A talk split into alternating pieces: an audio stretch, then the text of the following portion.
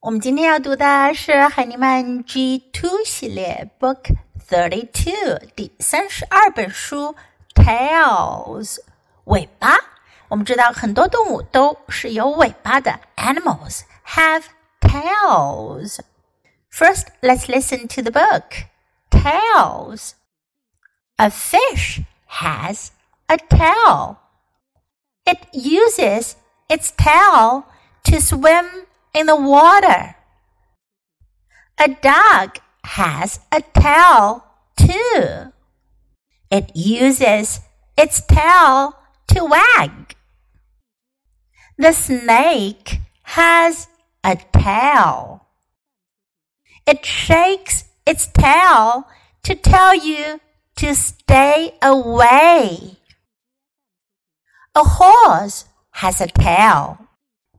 It uses its tail to slap at bugs.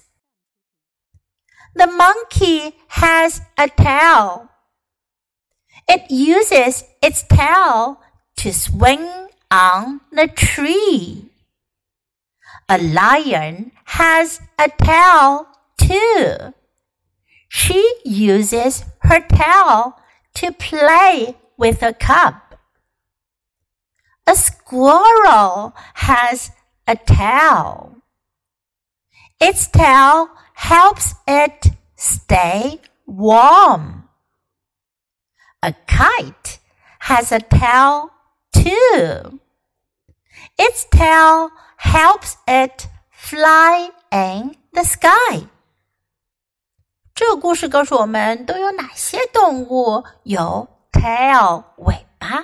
我们来看看这本书中主要用到的句型呢是 has a tail，什么什么有尾巴。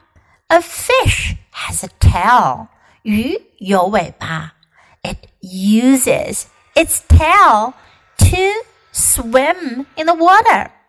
It Uses its tail to 它用它的尾巴来做什么？接下来我们都会看到这个句型的使用。It uses its tail to to 后面呢表示用它的尾巴来做什么？它的尾巴使用的目的是什么？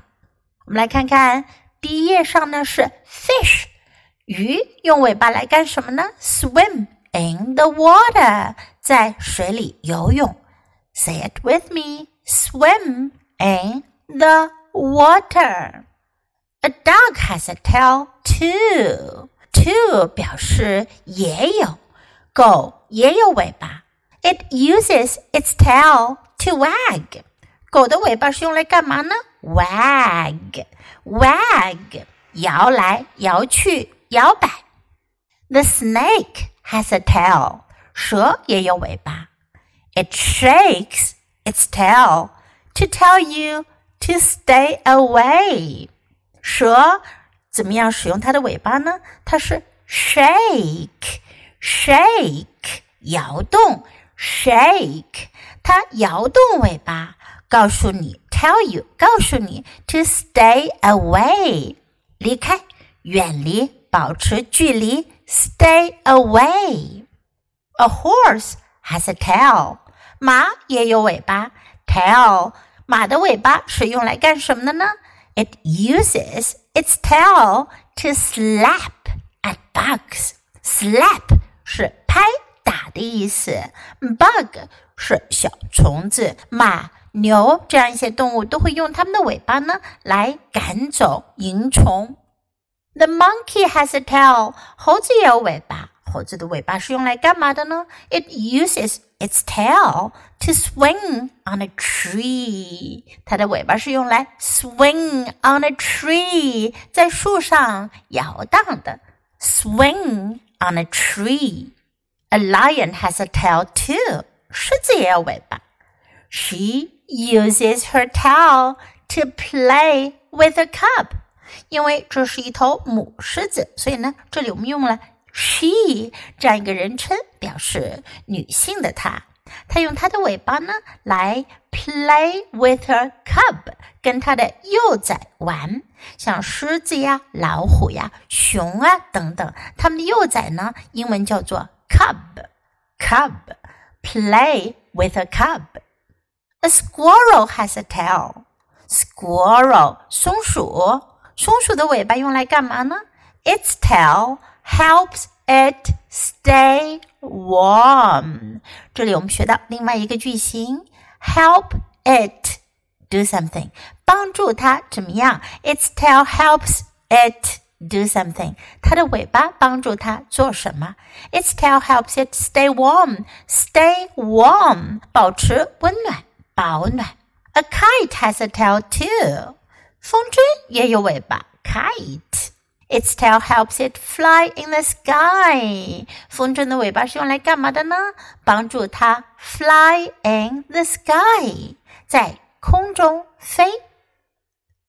Now let's practice the book together. Let's read aloud, sentence by sentence. Please follow me.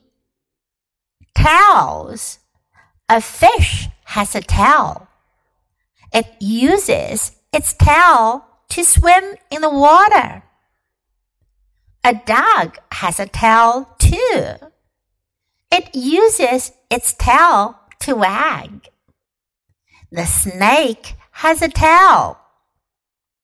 It shakes its tail to tell you to stay away.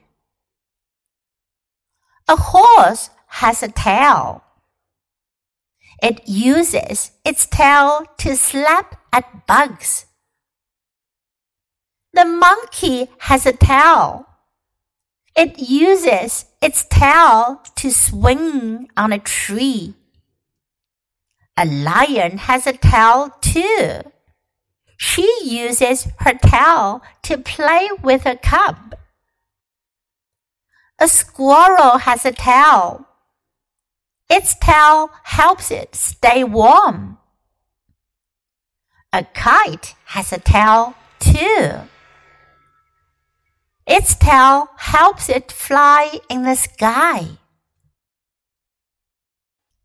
这本书我们就读到这里，别忘了要继续练习反复朗读，直到你熟练掌握哦。Until next time, goodbye.